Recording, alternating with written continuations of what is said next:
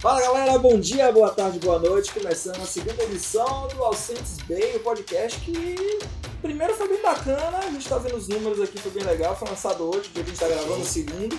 Estamos aqui de novo, eu, Edu, Eduardo Lobo, Zé Soares e a galera da Simples Vet. Hoje a gente vai dar um, uma conversa com a galera da Simples Vet. Vamos falar também da Anchan, vamos falar. Do que mais, Edu? Me ajuda aí na moral que agora eu esqueci. A gente vai falar um pouquinho dos números da comunidade, do comentar sobre o relatório da ABS sobre a comunidade no Brasil todo, contar um pouquinho da história de como tudo aconteceu aqui no Sense Bay e da ABAS. Zé vai falar do Sebrae Lab do Colabore. E a gente vai bater um papo aqui com o Salvador Torres e o Josafá sobre a Simplesvet, né, startup já bem madura do ecossistema, né, que já tem resultados, sucesso excelente aí, vai ser bem importante toda a comunidade ficar sabendo um pouco dessa história. Com certeza, vai ser muito legal.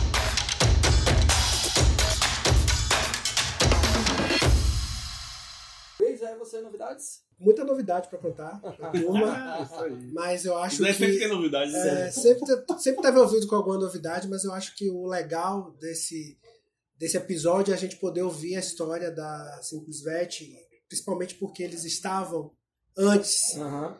Antes de do todo esse movimento, Antes do antes do ecossistema. e hoje vendo tudo isso acontecer. A sensação que eu tenho é que está acontecendo várias coisas ao mesmo tempo e isso é super positivo. Então, ter a visão deles com relação a- ao ecossistema vai ser bem legal. Além de tudo, ouvir a história deles, né? Muita Com coisa boa pra gente certeza. aprender hoje aí. E aí, Josafá, Salvador, boa noite. Presença de vocês aí, obrigado. Mas sim, segunda edição do podcast Segunda Bay.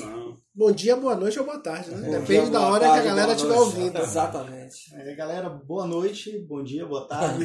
Obrigado pelo convite. É, assim, é um prazer enorme estar aqui com vocês, estar trocando essas experiências. É, a startup, a gente, a startup da gente é bem low profile, sabe? Como a gente estava bem antes de- desse movimento, a galera brinca dizendo que a gente trabalha demais e a gente fica meio, meio fora da, do circuito. Mas a gente tem um monte de coisa também para trocar de experiência, para aprender, para conversar e é um prazer estar aqui. Massa, massa. Vamos nessa. E Edu, esses números aí da- de comunidades, do Alcentes Bay, das outras comunidades do Brasil, vamos destilar isso aí um pouco É, galera? vamos falar porque são números bem expressivos e relevantes, principalmente pra gente aqui, né? Uhum. E pra nossa comunidade, pra Centro Bay, pra Salvador. E Dom, principalmente, acompanhou muito. É, né? É, e aí é importante comentar e falar esses números para quem ainda não conhece, né? A gente tem. Dom acompanhou bastante aí o movimento de parceria que a gente fez com, com os os outros ecossistemas, né? Com o São Pedro Velho, com o 011, com a própria ABS, que é a Associação Brasileira de Startups Com o Google também, né? com o Google, né? Com o Google for Startups. E a gente contribuiu muito também para essa pesquisa, né? A gente deu muitos dados, Uhum. deu muito acesso à ABS, né? Para a comunidade daqui. E aí eu queria falar, assim, e pedir a opinião de todos sobre um principal dado que eu acho que é relevante para a gente, que é em relação ao número de startups, né? Porque todo mundo considera no Nordeste Recife e o estado de Pernambuco como o principal ecossistema. Uhum. E pelo relatório da ABS, Salvador ficou na frente com mais startups em relação a Recife e a Bahia ficou na frente de Pernambuco em relação ao estado também. A gente está em sétimo lugar né, em estado, como o principal Brasil estado do Brasil todo, é Uhum. o primeiro do Nordeste. Uhum. E o que, é que vocês acham sobre isso? Vocês esperavam? Até conversei com algumas pessoas quando saiu esse resultado, mundo ficou impressionado. Pô, a gente tá na frente de Recife, que legal. O que, é vocês acham sobre isso? Eu achei interessante, no primeiro podcast, o Zé falou uma coisa que ele falou de novo hoje, ele falou, pô, esse movimento, realmente rola, tá rolando um movimento em Salvador, muita coisa acontecendo, que a gente não espera, de repente tá, tá, tá acontecendo. O Hub, o próprio Colabore, coisas que a gente há dois anos não tinha, que tá fortalecendo isso aí, a própria Abas também. Zé não, que já tá aí desde 2000. O próprio surgimento 2000. desses espaços né, de- inovação isso, né? vem desse fortalecimento da, Aham. do ecossistema. Quando fala dados é sempre interessante porque não tem um mês que a gente do Sebrae não seja acessado por um veículo de comunicação querendo saber. E aí sempre me perguntam quantas startups tem na Bahia. Agora eu estou super feliz porque a gente tem um dado de uma instituição relevante. Eu pego o resultado do mapeamento da ABS aqui, pessoal, porque isso é importante para a Sim, gente com certeza. principalmente Dá do ponto de vista, né, no caso de instituições como eu estou, né, no Sebrae atualmente, que a gente se vale desses dados para justificar os investimentos que a gente faz no naquele segmento. Então, ter essa informação, embora a gente saiba que a- existe uma mortalidade grande, Sim. é muito importante. Obviamente, aí sem querer ser bairrista, é porque a gente também gosta de saber que a gente tem tido um destaque aí no Nordeste. E isso está muito associado a esse trabalho que está rolando no, no ecossistema, né? Deixa o Salvador se apresentar um pouquinho, que eu estava lembrando também que a gente se conheceu no almoço lá na SECT, né? Foi, verdade. Acho que foi quando a Aba estava começando, esse movimento todo começando, e a, a SECT do governo, a prefeitura, todo mundo querendo fazer movimento. Foi quando a gente conheceu, e eu conheci a simplicidade através de você. Conta um pouquinho desse movimento que você está vendo aí até a gente chegar a esse número. É, primeiro, obrigado por, por essa oportunidade de compartilhar também. Assim, é uma, uma, uma devolução nossa para a comunidade de alguma maneira. É, contar a nossa história, é, ajudar também. A gente mentora em vários eventos, a gente palestra também. Então, assim, é uma coisa que a gente gosta de, dessa parte de devolver para a comunidade. É, em relação ao ecossistema, tem uma coisa para mim que é não só o número de startups. Para mim, eu acho que o grande, grande pulo do gato aí é que a gente está começando a ter um número de startups relevantes. Uhum, perfeito. Que, é, que são estão fazendo diferença no Brasil, entendeu? Uhum. Então, assim, isso é uma coisa que... Que emite nota de emprego. É, Exato. É, é, não só preenche PowerPoint. Isso, exatamente. Então, para mim, o grande, o grande lance, assim, eu não sei se exatamente nesse estudo, eu não lembro, se teve algum número, diz assim, em relação ao tamanho de startup. Ah, tem. Tem, tem, tem eles têm um dado estatístico do estágio da startup, hum. que é ideação, validação, tração e, e scale-up. Uhum. E aí, como foi a primeira pesquisa, a gente não tem como não, não tem um número anterior, né? Sim. Mas eu lembro que eu estava olhando antes de vir para cá, a gente tem cinco scale-ups já, desse número de total de 200, 201 startups. Aí tem cinco scale-ups, uma parte grande de tração, mas a maior parte ainda está em ideação e validação. Que mostra também a maturidade do ecossistema, que é novo, né? Uhum. É, eu acho que essa, essa essa é a grande surpresa para mim, é ter um volume tão grande de startups em ideação.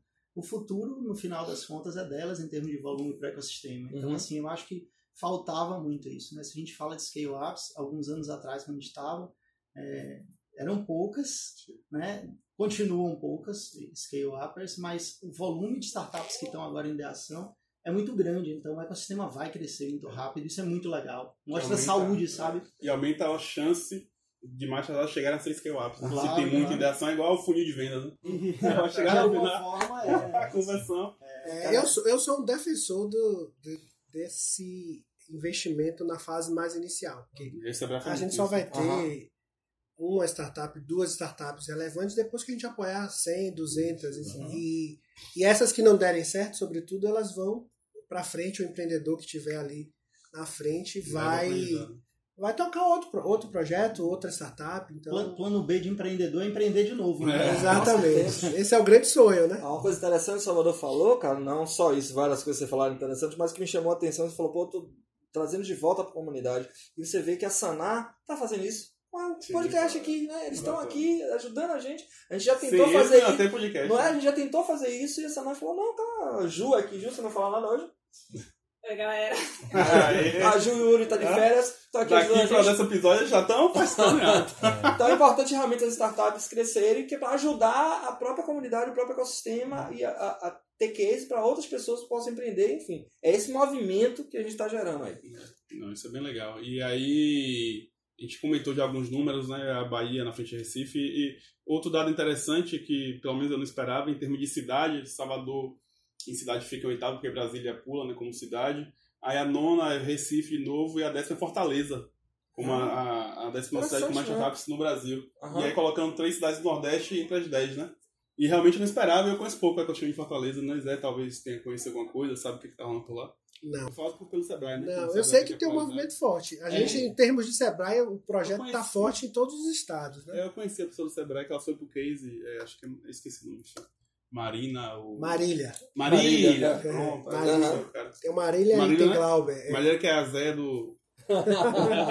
de Fortaleza. Eu, nessa, nesses dados é interessante também ver que educação é onde tem mais startup, ah, né? Lembrado. E a Saná também, né? É, a Saná puxou a fila.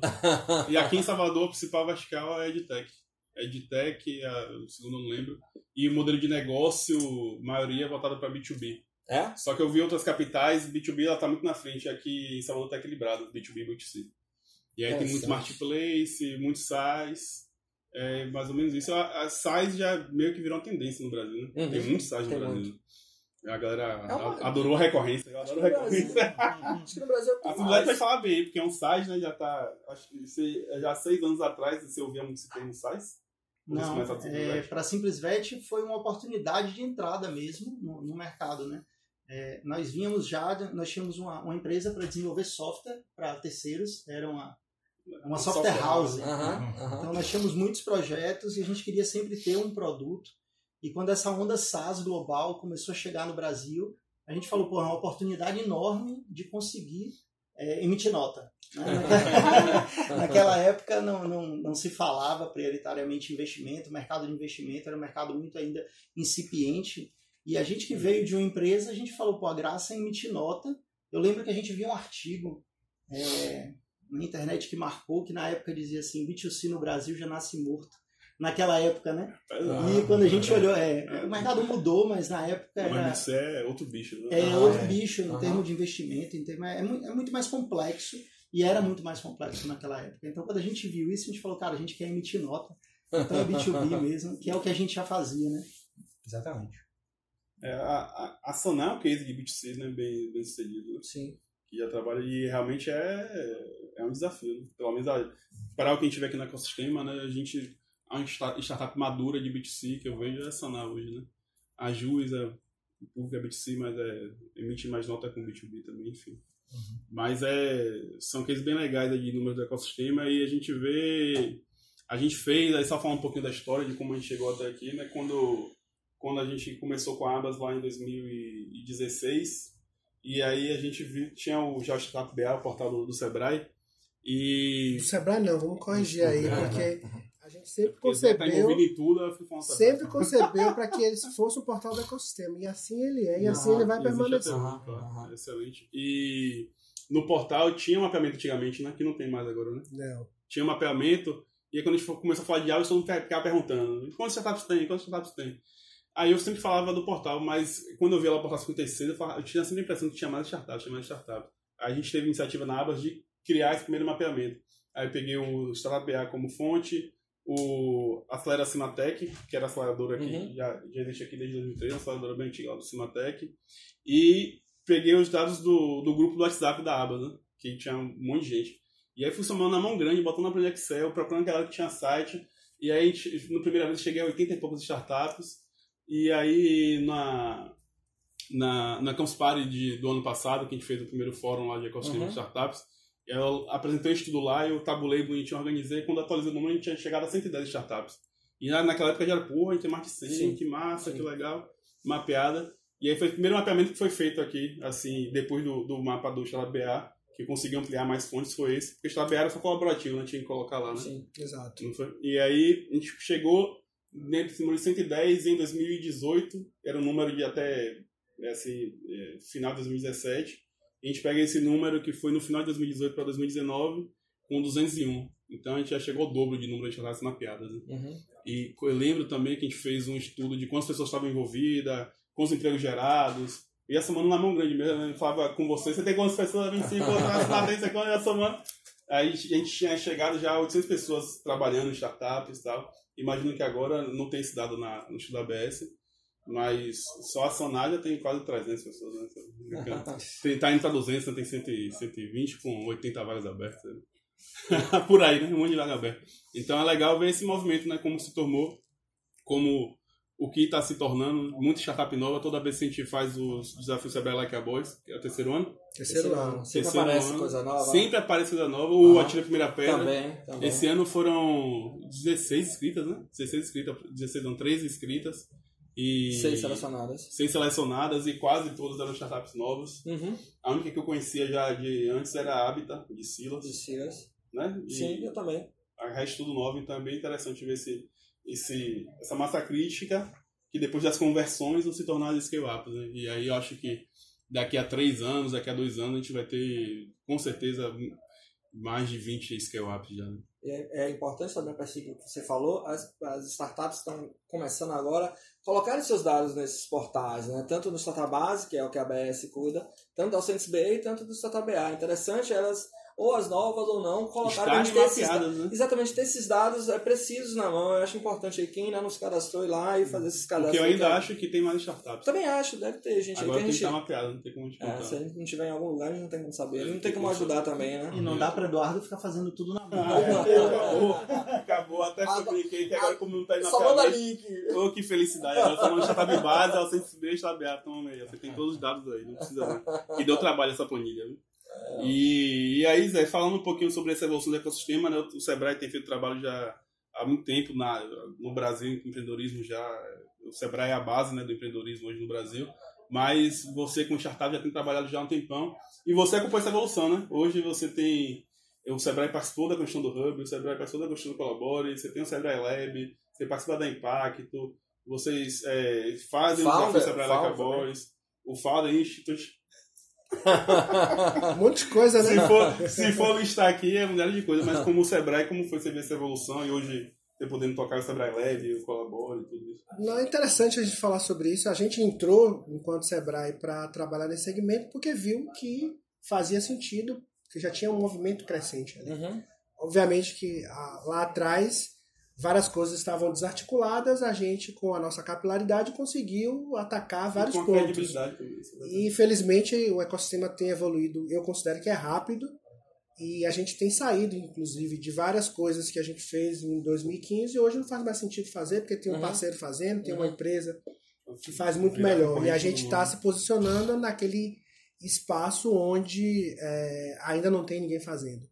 Hoje o que a gente está trabalhando forte com startup, nosso direcionamento é com o Sebrae Lab, que é um espaço é, voltado a trabalhar inovação e criatividade, é, provocando uma experiência diferente. O legal é que a gente vai unir os universos.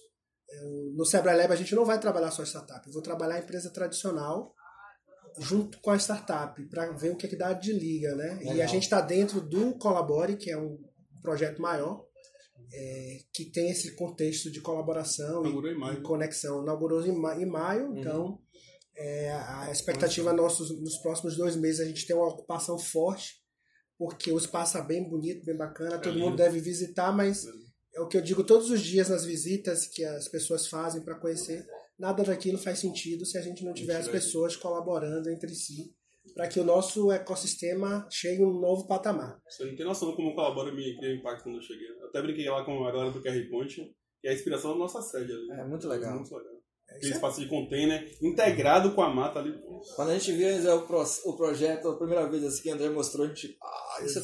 Dois anos, dois anos, No papel, 2017. já achava maravilhoso. Essa história, né? Eu sei que Dom tá aí ligado intrinsecamente aí com o Colabora, né? Ah, na verdade, o André já tinha essa mundo. ideia, e aí ele, ele fez a conexão com o Sebrae. Falei André Fraga. André Fraga é o secretário. Eu de- acho que tem uma coisa muito legal pra gente falar de conexão, porque eu conheci Dom Jorge, ele me fez uma ligação quando a gente lançou o projeto Startup do Sebrae no Parque Tecnológico. Ele me, me ligou e me Início, fez uma série de perguntas. Esse é o Aí Dom. a gente estava conversando, fizemos um, Ele tudo um lançamento bacana no, no, no parque da cidade. E aí. No parque tecnológico, pô. Desculpa, Parque Tecnológico. E aí, é, durante a apresentação que eu estava fazendo lá, eu comentei que dessa ligação com ele, ele estava lá no fundo lá. do palco. Pronto, e aí a gente estabeleceu essa conexão. Pronto, ele conheceu o projeto que a gente estava fazendo, depois ele me conectou com o André, enfim, estava iniciando o entendimento pela secretaria. Que não era inovação ainda. que não era época. inovação ainda, de como, Era só sustentabilidade. de como poder apoiar esse segmento e hoje deu aí, dois anos depois, o Colabore está aí, o Sebrae Lab tá, está lá dentro do, do Colabore e a gente está aí com mais uma iniciativa para fomentar o ecossistema. Fala de spoiler. Diz o que tá rolando já lá, o que vai rolar daqui a pouco aí pra galera que tá ouvindo a gente. A partir de agosto a gente já vai entrar com um grupo de projetos, não necessariamente é, empresa, nada do tipo, Mas porque a ideia não é essa, mas com projetos de inovação é, associado aos objetivos do desenvolvimento sustentável, que é a grande proposta do Colabore. E a gente vai pegar esse grupo que vai entrar cerca de 10 projetos, vai capacitar, fazer mentorias por um período de três meses para ver o que é que sai dali, né? Então é aquela é mais uma ação para fomentar o surgimento de É, novos boa, negócios. boa. Zé, é nesse que vai juntar a empresa tradicional com a startup? Também a, a- a nossa ideia é fazer um processo meio caótico. Vai entrar um grupo que vai ser trabalhado por um período de três a quatro meses, Mas, em paralelo, a gente vai ter ações que a gente vai trazer as empresas mais as, as tradicionais que querem se abrir para esse universo, querem aproveitar. Eu acho que o Sebrae tem esse papel fundamental que, por exemplo, hoje no Ninguém ecossistema ninguém faz. A gente É, talvez acho- seja a entidade que faça isso Sim. melhor. Também Pra juntar os mundos, né? É, eu acho bem bacana porque no final das contas é um mindset novo né, que está surgindo. Uhum. É, tudo que vem da- da- da- das startups, na verdade, é uma nova forma de pensar e que você vê as- os grandes players todos tentando se aproximar para entender um pouco mais como é que esse mundo novo processa as coisas, processa de uma forma mais ágil, processa de uma, de uma forma Menos mais burocrática. menos burocrática. Então, assim, eu acho que tem tudo a ver com uma entidade, sabe, que aproxima isso. A Sebrae já tem uma história muito grande com empresas tradicionais, acho bem legal isso. É, a proposta é bem essa. O Sebrae Lab no Brasil todo tem essa característica. O pessoal pergunta muito, mas você não vai trabalhar só startup? Eu falei, não, gente, a gente quer unir os mundos. Eu vou trabalhar startup, obviamente, mas eu preciso trazer o, o empreendedor tradicional para ter essa jornada diferente de, de atendimento. O Sebrae Lab, obviamente, surgiu muito pelo atendimento que a gente faz no Brasil todo com startups. Então, toda aquela coisa do lúdico, da flexibilidade, é, mas a gente tem que trazer a, a turma mais tradicional é dizer assim, olha, o mundo é esse aqui, você precisa ver como você se encaixa nele. Isso é crucial, né? Porque Uhum. o Sebrae falar com esse público e não, talvez não se deu conta ainda que o futuro do mundo é esse, né? Uhum. E se não começa a se adaptar agora, vai ficar pra trás. Mas Só o Sebrae poderia fazer isso. A capilaridade do Sebrae é o único que consegue né, pegar essa galera de economia criativa e startup e botar no mesmo lugar. Só Não só a economia criativa. É, né? mas né, eu acho que vai Tô ter. falando da indústria, eu tô falando da Ah, padaria, eu tô falando do Ah, comércio, Cerveja artesanal. a cerveja artesanal, a salão de beleza, eu tô falando de beleza desse público. Eu não estou falando de trabalhar as temáticas de gestão tradicionais. Ok, beleza, vamos continuar fazendo, essa é a nossa grande vocação. Mas e a galera tradicional? Como pode inovar? Como pode se inserir nesse contexto digital? Como as startups né? podem ajudar? E eu acho que acaba dando liga, né? Eu acho também, Demais. eu acho. Também Demais, acho. né? E aí, agora a gente pode. eu Queria, até tô curioso aqui, já com- conheço um pouquinho o Josafá, já fui lá, né? Recebi uma mentoria. Eu sou, eu sou sempre o curioso. E aí, pode me dar mentoria? Quero conversar, quero aprender. E o, legal, o que eu considero assim, das coisas mais legais da história da Simplesvet, começou já nesse tempo, há seis anos atrás, né? Que assim, pode ser pouco, mas para startup, já, somente aqui no nosso ecossistema é muito. E até hoje, você até falou que é um pouco low profile e tal, mas a gente estava comentando aqui antes sobre o bootstrapping, né? Que são, para quem não conhece, bootstrap são startups que crescem, chegam a mudam de estágio, né, de ideação, validação, tração, scale-up, sem precisar de investimento externo, né? Sim. ou investimento dos próprios sócios, ou o próprio caixa vira investimento de vocês. E vocês é uma história de sucesso que a gente está comentando aqui, a gente tá- não lembrou de nenhuma outra que tem essa história com esse crescimento, chegou nessa fase sem precisar de investimento. Eu queria que você falasse um pouquinho sobre isso, né, como foi essa história de vocês sendo uma startup de bootstrap, e como foi essa caminhada, foi mais difícil, compara aí esses dois mundos. Cara, é, são mundos bem diferentes. Normalmente, quando eu converso com- sobre isso com quem é de startup, eu digo, cara, é um, é um bicho diferente, sabe? Bootstrap é um bicho diferente, tá? É, nós começamos bootstrapping é, na época por falta de, de opção mesmo de mercado, não se falava nisso. A gente converteu uma empresa, na verdade, a gente já tinha um histórico em- empresarial. Era uma empresa muito pequena, mas a gente queria fazer acontecer um negócio novo nessa economia. E o, o que eu acho que principalmente diferencia é, o, modelo de bootstrapping é que cada centavo que você investe precisa ser muito bem pensado e direcionado. Então, é, você tem que lidar com tudo que você tem de incerteza de mercado, com tudo que você tem que fazer de inovação, mas ao mesmo tempo você tem que lidar com a grana de uma forma diferente, tá? É, e, eu acho que é diferente, não é nem botar rótulo, nem julgar é, sobre o, como é feito, mas é diferente. né? Não tem como a gente não pensar um processo de bootstrap sem, sem ser, em algum momento vocês se arrependeram, você fala, ah, eu queria agora captar investimento. Eu acho que não, cara. Eu acho que é o contrário. Eu acho que cada vez que o tempo passava, a gente gostava mais de ser bootstrap. É, isso é interessante, né, Salvador? Com certeza. No início, a angústia era o contrário. Era tipo assim, a gente ia para eventos em São Paulo e todo mundo, de algum jeito, tinha algum tipo de investimento, né? Pequenininho. Naquela época, eu lembro, eram uns investimentos de 50 mil reais, tal, para tomar 30% da empresa, seis anos atrás. Eram uns absurdos, assim, sabe? Surreal. O mercado desregulado ainda. todo desregulado, uma confusão louca. É, Mas naquela época a gente olhava e falava, Pô, por que, que a gente não tem isso, né? Me- Mesmo olhando para Isso internamente a gente tinha isso. A gente Internamente, ficava assim, né? discutindo os três sócios. Era, era bem no início, né? A gente falava, pô, esse negócio é tão legal, é tão bonito, sabe? Você ser investido. A gente fazia a conta e É falava, não sexy, faz né? sentido. É sexy, mas não faz sentido. É, eu lembro que teve uma- um evento que foi o Accelerator Day, que a gente foi, conversou com o investidor, e, e eu lembro que assim, ele fez a conta pra gente lá no início, que ele disse assim, qual é o tamanho do seu mercado? Qual é o seu ticket? Quanto você quer de share? Aí ele olhou e falou, é, isso daí não dá um unicórnio. Mas quando ele fez a conta, velho, deu uma quantidade de zero tão gigante sabe? A gente falou, cara, se você não quer esse dinheiro, eu quero. Então, assim, eu lembro muito bem, esse Accelerator pra gente foi marcante, porque assim, a gente estava com uma intenção muito grande de, de pensar em captar, mas a gente saiu de lá falando, velho, a gente Não tem quer. um puta no negócio, Aham. sabe? Vamos cuidar A disso. gente tem agora tecnologia para fazer isso daí, baixa a cabeça e vamos trabalhar que a gente vai conseguir. Eu acho que foi muito massa isso. E cada vez que passa quando você é bootstrapping, se você de fato não precisa na sua operação daquela grana instantaneamente, é bem melhor. Seu valuation aumenta. A- A Uhum. verdade é essa, entendeu? Uhum. Então eu acho que investimento tem muito a ver com o destino que você dá. Se você precisa, você não tem outro caminho, entendeu? E isso foi uma das coisas que mais fez, talvez, a gente ser low profile. Né? Não era porque a gente queria. Só Sim. É porque, não, não é, por- é porque a gente tava se lenhando em trabalhar. trabalho. A gente tava trabalhando 30 horas por dia, porque a gente tinha que fazer aquilo ali render, a gente tinha que dar retorno logo, porque senão a gente não, não comia. Então era basicamente isso. Então, assim, Não pagava as contas. isso, não pagava. E obriga também a inovar, né? Aham. É, a forma muito, de, muito. de, de entregar para o cliente, né? É, eu acho que em termos de produtividade, é, as, os boot- as empresas bootstrapping têm cases muito bacanas para compartilhar, entendeu? Porque fazer mais com menos é a cara de bootstrapping. Tá? Quando você é investido, você tem um- um- uma grana, você tem os seus marcos, seus milestones, e você tem que investir aquela grana, entendeu? É certo ou errado, você não investir, a pior coisa que você pode fazer quando você investir, é você não usar o dinheiro. né? burn, você vai queimar o dinheiro. Você tem que queimar isso, entendeu?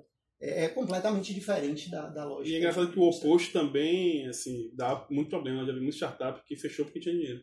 Sim. Porque recebeu o dinheiro e tipo, gastou muita energia de tentando descobrir o que fazer com o dinheiro e esqueceu de vender. Esqueceu de inovar, esqueceu de produto. E aí quando foi gastar o dinheiro, já tava com. Já tinha sido passado por concorrente, já tinha. A estratégia já estava desatualizada, e aí gastou o dinheiro errado.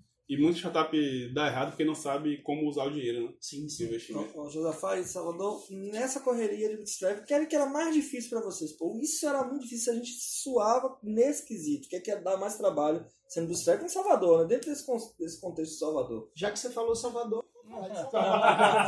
Eu era a pessoa mais difícil, você percebeu? deixa Salvador. Os dois respondem. Não, não, foi responder. Pode ficar à vontade.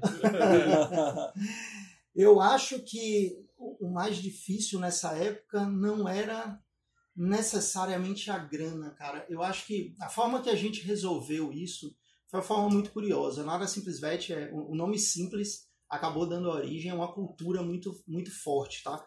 Então, assim, lá a gente foi muito simples no início. A gente tomou a decisão de converter a empresa, tinha um caixa, a gente simplesmente limitou os gastos, chegou para o sócio e disse, velho, agora é assim, ó, dois mil reais por mês para cada um, quando der.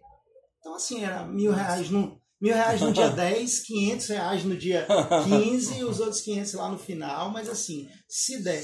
E esse combinado foi bacana porque, assim, o, principal era a empresa e a sobrevivência da empresa, tá? Então, o combinado entre os sócios foi, cara, você tem carro? Vende. Vai pedir empréstimo? Peça. Cada um vai cuidar de sua vida pessoal, vida. independente da empresa. Uhum. E a gente vai pegar tudo que a gente tem e vai reinvestir na empresa para a gente crescer muito rápido. E não importa o quanto a gente estiver ganhando durante esse ano, a gente vai limitar o gasto em 2000 porque o resto vai ser todo reinvestido. Mas vocês estabeleceram um prazo para isso. E a gente né? estabeleceu um prazo para isso. É, o primeiro ano foi assim, entendeu? E foi muito bacana, foi muito marcante, porque isso criou uma cultura de controle, de respeito à empresa, entendeu? Sem misturar as coisas, que é muito bacana. E, e que eh, causou um efeito também na gente como, como indivíduo, porque a gente acabou se mudando para morar ao lado Todo da mundo se empresa. assustou, né? Não, todo mundo foi para morar ao lado. Então, tipo, eu vendi, aí, a gente vendeu o carro, Era lá, já era na Pituba, né? Era na Pituba. Mas Tem então a foto, né? Tem, isso. tem, tem então, uma- se mudou para aquilo ali porque a- a- Facilitava a vida. facilitava. Todo mundo A ficava tava mais de assim- carro, né? a 100 metros, exatamente. Gera Então, menos 3 de PVA. Isso. E andando, voltava andando e Isso. tal, era, era bem legal. A salinha de 18 metros quadrados chegou a comportar 8 pessoas em 18 metros. Hum. E era agradável. Na oitava já não era, bem verdade. Mas até a sétima ainda era. ainda era bem legal, entendeu? Mas isso é bom que você vê o, também o nível de maturidade que você tiver que ter como empreendedor, né? Sim, sim. E é uma coisa que eu, às vezes, eu sinto falta nas startups daqui do ecossistema. Que é a galera mais sonhadora, mais. Cabelo branco. Cabelo... Cabelo branco. mais jovem. Que a única experiência que teve foi experiência de faculdade ou, ou em cursos online. Mas é, é- é realmente essa, essa maturidade, sentar os sócios, conversar, galera, é isso e isso, e todo mundo tá alinhado, foi muito importante realmente, né? Se tivesse alguém, ah, veja bem, não posso, do processo. Sabe por quê? todo mundo junto Se- ali. É, se destoasse, não ia ser a grana, ia começar a dar problema entre os Com sócios se o combinado não tá claro. Então, assim, as regras foram bem simples. Que é um dos maiores ca- casos de acabar startup, né? O relacionamento de sócio. Se É. sócios estão ok ali, pelo menos esse problema você não vai A gente, inclusive, no Sebrae desenvolveu uma cartilha que tem 10 dicas, né? Se a gente pode dar dicas, né? Uma delas é tenha um acordo de sócio desde o primeiro dia que você resolve fazer. Tem um amigo nosso que ouvir isso aí. Porque realmente é uma coisa que a gente já observou pelas startups que a gente apoia, pelo todo o histórico que tem, Sim. e de que realmente dá muito trabalho. E a Simplicidade tem muitos sócios. né? Desde o, né? Começou com três, hoje nós somos seis, entendeu? Seis? É Aumentou É, durante o processo? É, né? durante o processo. Teve, Fez veste? teve vesting. né? Ah, nós convidamos Isso é profissional uma do legal, mercado. legal, Isso é legal. legal. É. Um, um foi convite de profissional do mercado. Patina no veste também. Isso. Não, rapidinho. Explica vesting também. Tá, É, legal, é, vamos lá. Chegou uma fase que a gente precisava. Como foi que nós fizemos? Nós concentramos os sócios nas áreas estratégicas da empresa no início. Só que, por exemplo, su- é, Customer Success, nessa época, é, a gente não falava no início em Customer Success. a verdade é essa. É novo. A gente queria ter um é sistema bem que o sistema funcionasse igual ao Gmail e a gente ficasse na praia só ganhando dinheiro. Não ia dar suporte. Não sistema ia dar é suporte, não ia dar suporte. Afinal de contas, é Estado simples. da arte. né? É, sim. É, é, é, mas na prática não é isso. Então, é, a verdade é que a gente precisou crescer em termos de, de setores, de áreas, e a gente precisou trazer profissional do mercado também e não tinha como pagar. Então, assim, como é que a gente traz um profissional do mercado para dentro da empresa que a gente não consegue pagar? Vesting. A gente cede uma parte do, do- da sociedade para ele, do equity. E teve um outro que foi Cristiane, que trabalhava lá com a gente desde o início e que acabou assumindo uma área, na verdade, uma área que tem administrativo, financeiros, RH, pessoas, tudo junto. Ela, ela trabalhava junto com a gente desde o início e também ganhou um percentual como vesting para assumir a gestão. Massa. É, é, fica uma excelente dica aí. Eu converso com muitos empreendedores é, na semana, no mês, e sempre é uma questão, né? Você ter pessoas na, na sua startup, no seu projeto ali para tocar uma área que você tem deficiência. Então, pesquisar, galera, sobre eh, os contratos de vesting é uma, é uma alternativa importante, principalmente considerando um cenário que a gente tem uma escassez grande de Uhum, profissionais, principalmente na área de desenvolvimento e, e programação, né? Vê como acho o bootstrap de vocês encaixou bem com o Vest, né? Uhum. Porque se você tivesse seguido o equity para investidor, você É, menos chegava agora, é. Exatamente. Como as coisas encaixam. Um ponto que você falou importante agora foi gente da área de tecnologia. O nosso background, o meio de Josa, é de tecnologia. Eles são devs, né? É, Tudo gente- nerd. Então, assim, no começo a gente desenvolvia e a gente cuidava do produto, a gente cuidava de alguma maneira também do atendimento, às vezes. Eu já cheguei a vender o sistema também, eu bati em clínica veterinária, então, assim, a gente fazia tudo no começo, mas uma- os pilares, digamos assim, de programação estavam lá, entendeu? Isso, isso eu acho que fez diferença. Uhum. Não é, não, é, não é fácil de você conseguir encontrar Uhum. isso. Os Uhum. dois primeiros anos era, no final das contas, eu e Salvador só, lidando com, com tudo, com desenvolvimento, com a parte de infraestrutura e tal. Depois veio o Vini, que hoje está na Sanar. Isso. Ele passou com a gente no terceiro ano, ele estava lá com a gente, Vini estava estagiando com a gente. Mas esse background realmente ajudou muito. Então, se você faz uma composição no início da, da sua startup que ela já é equilibrada, que ela já pensa um pouco nisso, entendeu? Na, na- nas capacitações das pessoas, faz, faz muita diferença. Vocês, Massa. sem- só pra gente fechar, e é uma pergunta que eu acho que vai ajudar todo mundo. Vocês sentem, e eu sei que assinar tá com essa dificuldade. Vocês sentem dificuldade em contratar equipes de tecnologia? Desenvolvedores e tal? Daqui de Salvador? Assim, eu Sim, a resposta é sim. Não. O é um problema. Isso é um Na problema verdade, isso é um inteiro. problema do mundo. Mundo, né? É, Não, não, sim. não, a China que eles, que eles é, for- formam um milhão de, de desenvolvedores por ano. A. China tá tranquila, mas no resto é, é difícil e mesmo. a Índia talvez, talvez, talvez tenha. É verdade. É, a. É, Sim, mas assim, eu, pelo menos pra gente, como a Bootstrap, essa história toda que a gente acabou de falar, o, o profissional que entra lá, ele representa um percentual, digamos assim, de pessoas muito grande. Então, são 26, Seis. 26 pessoas lá dentro hoje. Então, uma pessoa faz muita diferença. Então, uma pessoa mais, uma pessoa menos faz diferença. Então, a gente acaba sendo muito criterioso nesses processos.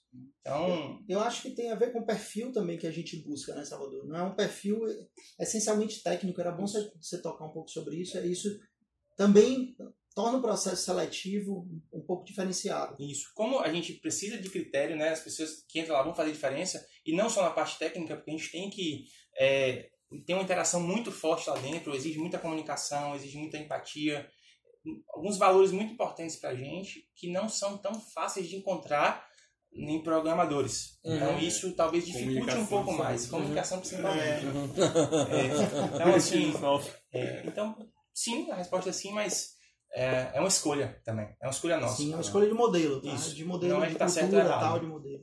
Massa, massa. E as novidades para esse ano de 2019? Alguma coisa aí? Algum spoiler também? Algo que vocês estão planejando? Cara, muitas vagas É? sendo abertas, é, eu acho que sim. Massa. Acho que da última Eu vi que vocês colocaram, eles colocaram lá no É, Conference Sense Bay, eu vi, a eu vi. última- Já chegou algum, algum currículo lá para vocês? A última contagem foram 11 vagas abertas para 11 abrir, vagas? foi para esse É? ano.